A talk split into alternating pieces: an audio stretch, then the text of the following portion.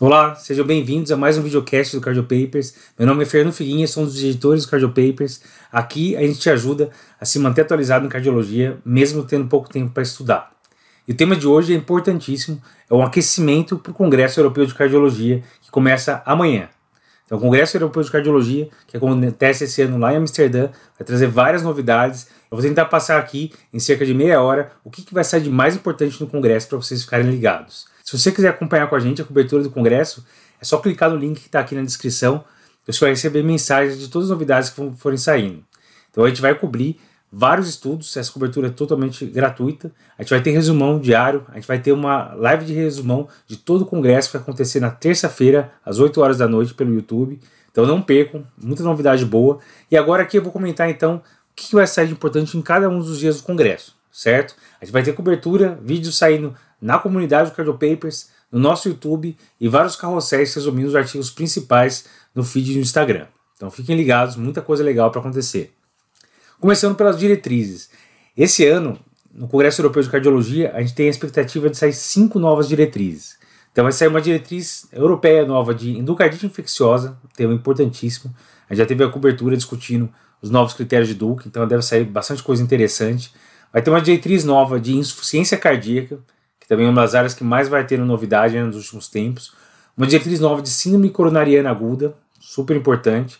Vai ter uma diretriz nova de cardiomiopatias, muito interessante também. E uma diretriz nova de doença cardiovascular e diabetes, que é um assunto que também está saindo em todo o congresso, novidade em relação a esse tema. Então, cinco diretrizes novas. A expectativa é que já no primeiro dia do congresso, sexta-feira, dia 25 de agosto, já tenha apresentação dessas cinco diretrizes e depois, durante o congresso, vamos ter outras salas discutindo de forma mais aprofundada cada uma delas. E fica tranquilo que a gente vai comentar aqui as principais novidades de cada uma dessas diretrizes no Cardio Papers, certo? O primeiro estudo que eu vou discutir então é o estudo STEP HFpEF, que é um estudo que vai testar o uso da semaglutida no paciente obeso. Então, tema bem importante. A gente tem vários estudos que vieram negativos em pacientes com IC com fração de ejeção preservada, né, fração de ejeção acima de 50%, e parte do motivo é que os grupos de insuficiência cardíaca com fracionação preservada são muito heterogêneos. A gente sabe que tem um subgrupo específico de pacientes obesos com CFEP. E eles tentaram nesse estudo juntar esses pacientes obesos com CFEP, eram todos pacientes com IMC acima de 30, com fração de ejeção maior ou igual a 45, em MIRA 2 a 4, então eram pacientes com IC com fração de ejeção preservada, levemente reduzida, mas fração de ejeção acima de 45 e obesos, e eles testaram nesse subgrupo de pacientes o uso da semaglutida. Semaglutida é um análogo de GLP-1 que é muito utilizado tanto para tratamento de diabetes como para tratamento de obesidade, para reduzir o peso. Então já é amplamente disponível e muito utilizado aqui no Brasil. E eles vão testar exatamente nesse subgrupo se isso teria algum impacto no desfecho desses pacientes. O desfecho primário desse estudo foi uma mudança na qualidade de vida, avaliada pelo Kansas City Score, né, o KCCQ. Então eles avaliaram o KCCQ, que é um score que vê qualidade de vida, e vão avaliar se com essa medicação eles conseguiram uma melhora na qualidade de vida com o uso de semaglutida. Além disso, de desfecho primário também eles vão avaliar uma melhora do peso desses pacientes, que é esperado com o uso da semaglutida. O tempo de segmento previsto é de 52 semanas. De desfecho secundário, eles até colocaram alguma coisa lá de, de morte por qualquer causa, hospitalização por IC, etc. Mas esse é um ponto importante desse estudo o objetivo principal desse estudo é mo mostrar melhora de qualidade de vida e de peso, e não desfechos como hospitalização ou morte. Não é o objetivo principal desse estudo. Então, mesmo que esse estudo venha positivo, não vai ter a força que teve os estudos com a, as glifosinas, né, com a EMPA e com a dapaglifosina, o Emperor Preserved e o Delivery, que foram os dois estudos com essa outra classe, inicialmente antes diabéticos, né, mas que já virou a droga do cardiologista, que mostrou redução de desfechos desfecho combinado de morte ou hospitalização por IC.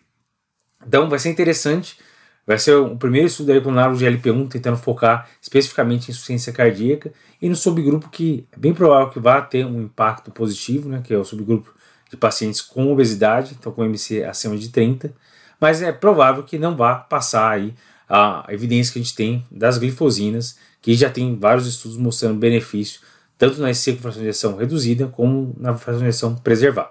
Certo? Mas tudo interessante. Vamos ver se os análogos de LP1 começam a embarcar nesse ambiente da insuficiência cardíaca, que por enquanto eles têm uma evidência legal para pacientes com doença coronariana, mas em, em pacientes com IC, a primeira escolha ainda é as glifosinas. O segundo estudo que eu vou discutir, que é o estudo que também vai ser apresentado na sexta-feira, dia 25 de agosto, é o estudo NOAA AFNet 6. Então, é um estudo que vai testar pacientes que têm uma ataque atrial sustentada, se valeria a pena ou não anticoagular esses pacientes. Qual que é o cenário? Eles pegaram pacientes que já tinham algum dispositivo implantável é, colocado previamente, então que tinha um marca-passo, CDI, algum dispositivo que monitoriza esse paciente de forma contínua. E eles pegaram pacientes que tinham arritmia atrial com uma frequência cardíaca acima de 170, que durasse pelo menos 6 minutos na gravação desses dispositivos. Marca-passo, CDI, resincronizador, dispositivo que o paciente já tivesse implantado. Então, mais do que 6 minutos com frequência cardíaca acima de 170. Eram pacientes acima de 65 anos e tinha um Charles Vasquez de pelo menos dois. Então eram esses critérios para ser incluído no estudo. E o que eles compararam para esses pacientes que não tinham FA clínica diagnosticada, tinham só esses episódios de arritmia atrial documentados nesses dispositivos, se valia a pena ou não anticoagular esse paciente. Então eles compararam aqui o uso de doxabana, um DOAC, contra placebo. E colocaram alguns pacientes que já eram coronariopatos, que já tiveram AVC, eles permitiam o uso do AS, que seria para é, prevenção secundária lá da doença aterosclerótica. Então seria edoxabana ou placebo, lembrando que alguns do placebo aí também usavam o AS, certo? E desfecho primário foi um tempo para o primeiro evento de morte cardiovascular ou AVC ou evento embólico. Então, será que nesses pacientes que ainda não tem uma FA clínica documentada, vai ter um monte de episódio de arritmia atrial, não vale a pena já anticoagular esse paciente para evitar um evento embólico? Então, essa é a resposta que esse estudo vai nos trazer. E sexta-feira, dia 25 de agosto, a gente vai saber se vale a pena ou não. No segundo dia de congresso, a gente vai ter apresentação de vários trabalhos interessantes. O primeiro que eu escolhi aqui é um trabalho chinês, chamado Quest. Ano passado, a gente já teve a apresentação de um estudo, um cenário de infarto, que foi positivo, mostrando o benefício de uma medicação chamada Tongxiló, que é uma cápsula da medicina tradicional chinesa que se mostrou benéfico naquele cenário. Agora, aqui no Congresso Europeu de Cardiologia, a gente vai ter a apresentação de um outro trabalho também é, com uma medicação, uma cápsula de uso na medicina tradicional chinesa, agora no cenário da IC com fração de ação reduzida. Então, interessante, IC com fração de ação reduzida, a gente sabe que sempre está buscando novas medicações para tentar reduzir os desfechos. Já tem várias medicações com impacto em mortalidade, né? IECA, BRA, sacubitril valsartana, beta-bloqueador, é, inibidores de HLT2. E em cima do tratamento otimizado, aqui, um detalhe importante, ele colocou assim, é, em cima da terapia tripla. Então, quando eles desenvolveram o estudo, ainda não estava bem estabelecido os inibidores de HLT2. Então, em cima da terapia tripla, eles tentaram usar essa medicação chamada Kilikianshin. Então, Kilikianshin é uma cápsula da medicina tradicional chinesa que tem 11 componentes, 11 ervas. Tem casca tangerina, ginseng, tem semente de pimenta, flor vermelha, galho de cássia. Tem um monte de componente lá dentro que eles já utilizavam para tratar IC na medicina tradicional chinesa. Então já tinha estudos mostrando redução de NT para o BNP, melhora de sintomas para esses pacientes que tinham uma IC com de injeção reduzida, mas a gente precisava saber se tinha impacto em desfechos duros. Então conseguiria reduzir hospitalização, morte cardiovascular? Então é isso que o estudo Quest veio nos trazer. É um estudo com mais de 3 mil pacientes de 133 centros chineses de hospitais na China que testaram essa medicação. Então, o Kilikianshin é em cima de terapia tripla otimizada na época, né, como foi orientado, para ver se havia redução de eventos ou não. O desfecho primário desse estudo foi morte cardiovascular, hospitalização por IC, e é isso que a gente vai querer ver. Será que agora, nesse outro estudo chinês, com bastante pacientes, mais de 3 mil pacientes, a gente vai conseguir mostrar que outra medicação da medicina tradicional chinesa, que já é amplamente utilizada no país, poderia ter impacto em desfechos? Se vier positivo o estudo, será que isso poderia ser aplicado em outras populações? Uma coisa que vai ser interessante quando o estudo for publicado, quanto que será que eles usaram da terapia otimizada? Então eles devem ter utilizado uma quantidade importante de BRA, IECA, sacubitril/valsartana, beta-block e espirolactona, mas talvez pouco de inibidor de HLT2, porque ainda não estava no escopo do estudo. Será que agora com o inibidor de HLT2, que é uma droga que já está bem estabelecida na ICFR, continuaria sendo positivo? Vamos ver o resultado do estudo. Vindo positivo, a gente vai ter várias ressalvas, mas é mais um estudo que vai ser interessante a gente cobrir, porque cada vez mais A China tem chegado com essas medicações que não são habituais na medicina alopática, mas que estão mostrando benefícios em vários estudos. Então, estudo interessante, vai ser coberto no segundo dia do é, congresso, no sábado. O segundo estudo que a gente vai comentar no sábado vai ser o Budapeste CRT. Qual é a ideia desse estudo? Pacientes com IC com fracionalização reduzida, aqui fracionalização menor que 35%, que já tinham implantado um marca-passo ou um CDI, que continuavam sintomáticos, final 2 a 4, mesmo com tratamento clínico otimizado, e que tinham um QRS estimulado acima de 150 milissegundos. Será que para esses pacientes, se a gente fizer um upgrade para ressincronizador, a gente conseguiria melhorar desfecho? Então essa é uma pergunta interessante e já tem uma recomendação 2A nas diretrizes brasileiras para realizar isso. A gente vai tentar trazer uma evidência mais robusta para ver se realmente vale a pena passar um sincronizador para esse paciente. Então, o desfecho primário desse paciente vai ser um, um misto de desfechos clínicos com desfechos ecocardiográficos. Então, vai ver o tempo primeiro evento de ser morte por qualquer causa, ou então uma redução menor que 15% no volume histórico de VE. Esse vai ser o desfecho primário, e com esse estudo Budapeste CRT, a gente vai ver se reforça ou não a indicação de fazer um upgrade para ressincronizador desses pacientes com IC que já estão com marca-passo ou com CDI, que poderiam ter um desfecho melhor se recebessem esse upgrade. O terceiro estudo que a gente vai discutir no sábado é um estudo chamado Heart FID, que vai ser mais um estudo com uso de ferro endovenoso nos pacientes com IC com fração de injeção reduzida. A gente já teve lá atrás o resultado do estudo Afirme, que mostrou que valia a pena usar carboximaltose férrica nesses pacientes com deficiência de ferro e ser sintomática. Ano passado a gente teve o resultado do estudo Ironman, que foi um estudo neutro, mas depois que eles fizeram uma análise lá por interferência do Covid, eles falaram que foi positivo e deu um, um bafafá aí, porque realmente não era o resultado primário do estudo. Então ficou em dúvida, será que vale a pena mesmo é, prescrever ferro para esses pacientes? No caso do Ironman, era a derisomaltose férrica. E agora a gente vai ter o resultado desse estudo, que é o HEART FID, que é mais um estudo com carboximaltose férrica em pacientes com IC sintomático, então fração de menor que 40%, com sintomas que têm uma deficiência de ferro. Então, a ferritina abaixo de 100, ferritina sérica, ou entre 100 e 300, com índice de saturação de transferrina menor que 20%. Então, vamos avaliar com mais esse estudo se reforça ou não a indicação de ferro para esses pacientes. O desfecho primário aqui vai ser morte em um ano, incidência de hospitalização por IC em um ano e mudança no tempo de caminhada de 6 minutos em 6 meses para ver se melhora a parte sintomática do paciente. Então vai ser mais uma peça do quebra-cabeça para a gente definir qual que é o real papel da reposição de ferro EV para esses pacientes que não necessariamente têm anemia. Aqui poderia ter um HB menor que 13,5 para mulher ou menor que 15 em homem. Então podia ter um HB de 13 em homem que teria indicação, se tivesse os critérios de deficiência de ferro. Então vamos ver se realmente reforça ou não a indicação de reposição de ferro para esse perfil de paciente com IC que ainda está sintomático. No terceiro dia, dia 27 de agosto, a gente vai ter a publicação de um estudo chamado Illumine 4, que vai ser um estudo que vai comparar pacientes que vai para angioplastia, se faz diferença a gente fazer angioplastia guiada só por angiografia, ou se faz diferença a gente fazer uma angioplastia guiada por OCT, por tomografia por coerência ótica. Então, será que vai fazer alguma diferença na área mínima distante pós a angioplastia?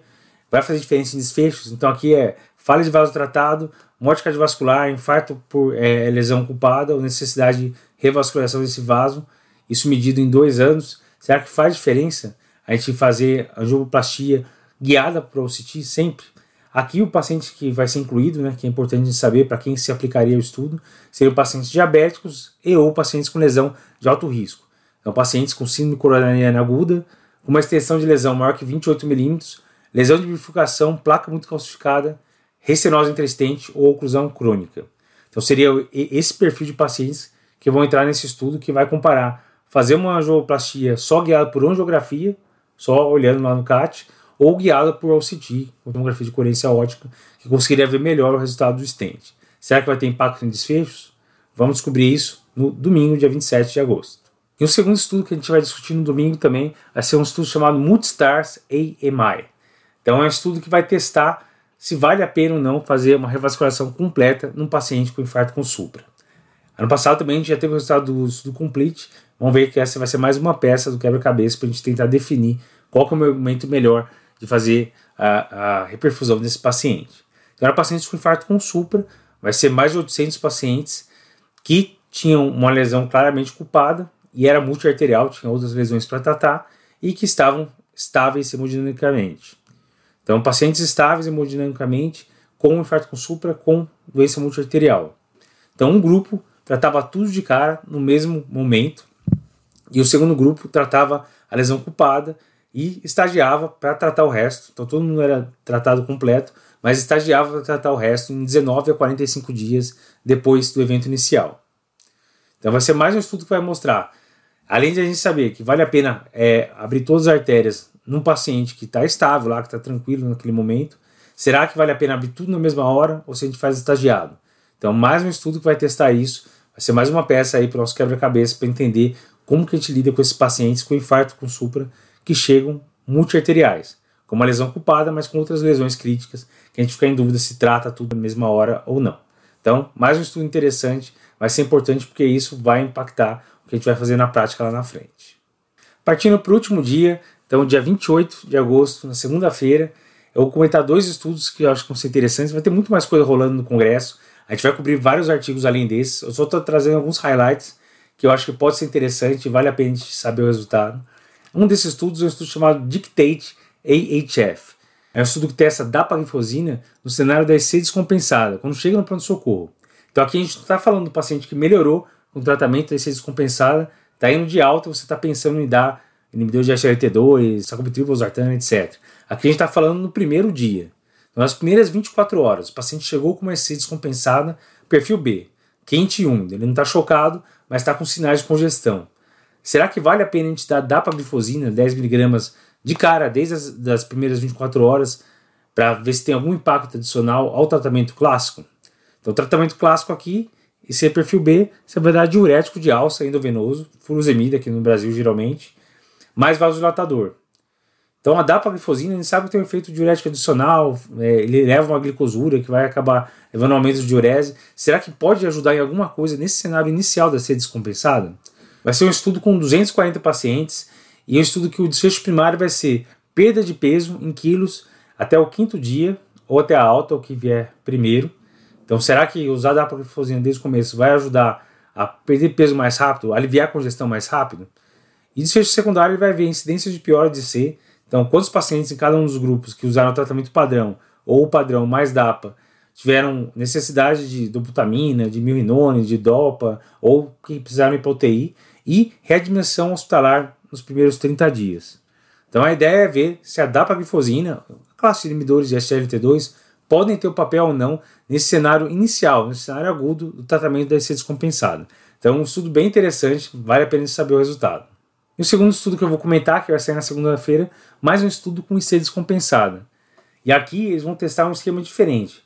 Aqui a ideia vai ser semelhante: o paciente com IC descompensada, perfil B, então perfil quente e úmido, está congesto, mas bem perfundido. Será que vale a pena a gente guiar a dose de diurético de alça que a gente utiliza demais, mas geralmente a gente sempre fica em dúvida. Você vai deixar uma ampola de 6,6, duas ampolas de 6,6, duas ampolas de 8,8, qual que é a dose que a gente utiliza? Aqui eles vão testar se utilizar a natriurese, então dosar o sódio urinário desse paciente, pode ou não ajudar a gente a guiar a dose que a gente vai usar de furosemida. Então interessante, será que a gente, baseado no sódio urinário, a gente pode definir é, qual é a dose ideal de furosemida para esse paciente para ele melhorar mais rápido? Então vai ser um estudo interessante, um estudo com mais de 300 pacientes. O desfecho primário vai ser na natriurese total em 24 horas. Então vamos ver se ele consegue é, avaliar se o grupo que está se guiando por natriurese vai perder mais sódio nas primeiras 24 horas, que é um indício aí de como está funcionando o diurético, né, o diurético de alça. É, a furosemida ele vai atuar bloqueando o canal sódio, potássio, cloro. Então a gente vai conseguir ver o quanto que está funcionando realmente né, a, a furosemida.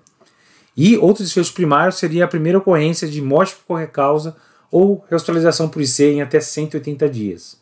Então, será que além de a gente ver esse desfecho de laboratorial, né, vai perder mais sódio ou não, será que vai ter impacto também em desfecho clínico, que é obviamente o mais importante? A gente vai ter alguns desfechos secundários de ver redução de INT para BNP, se melhora mais rápido ou não. E vai ter alguns desfechos de segurança também, né? Para ver se, se a gente estiver utilizando dose maior de diurético, será que vai piorar a creatinina? Então é importante a gente saber se é seguro também fazer esse esquema para tentar aumentar de forma mais rápida o, o uso da dose de diurético. Então, Push AHF, que é o estudo que vai testar a natureza guiando o tratamento de diurético terapia, é também um estudo que vai sair no, na segunda-feira, dia 28 de agosto, e vai ser mais um estudo interessante para a gente discutir aqui no, na cobertura do congresso. Além desses estudos que eu selecionei, acho que eu discuti oito trabalhos aqui, tem vários outros que a gente vai discutir no dia a dia. Às vezes tem trabalho que a gente não está dando muito e sai um resultado é, que, que surpreende. Então tem muita coisa que a gente vai descobrir na hora lá, que a gente vai cobrir. Mas esses aqui todos a gente vai cobrir, vai estar tá lá todo dia. Então acompanha a gente no Cardio Papers. A comunidade, a gente vai deixar tudo mastigado, os vídeos vão para a comunidade, a gente vai colocar resumo na comunidade. Então vai ter muita coisa interessante lá. O link está aqui embaixo, né, para quem ainda não se inscreveu. Então dá para se inscrever na cobertura do congresso, que é uma inscrição gratuita, né, só para você poder receber as notificações do que está saindo de novo.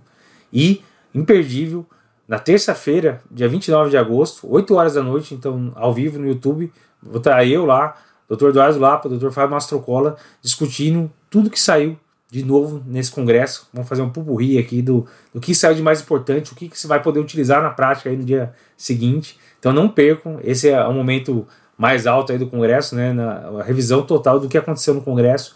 Já coloca o timer aí no celular para terça-feira, 29 de agosto, 20 horas, no YouTube, live de resumão do Congresso Europeu de Cardiologia com Cardiopapers. Não percam, a gente se vê nos próximos dias.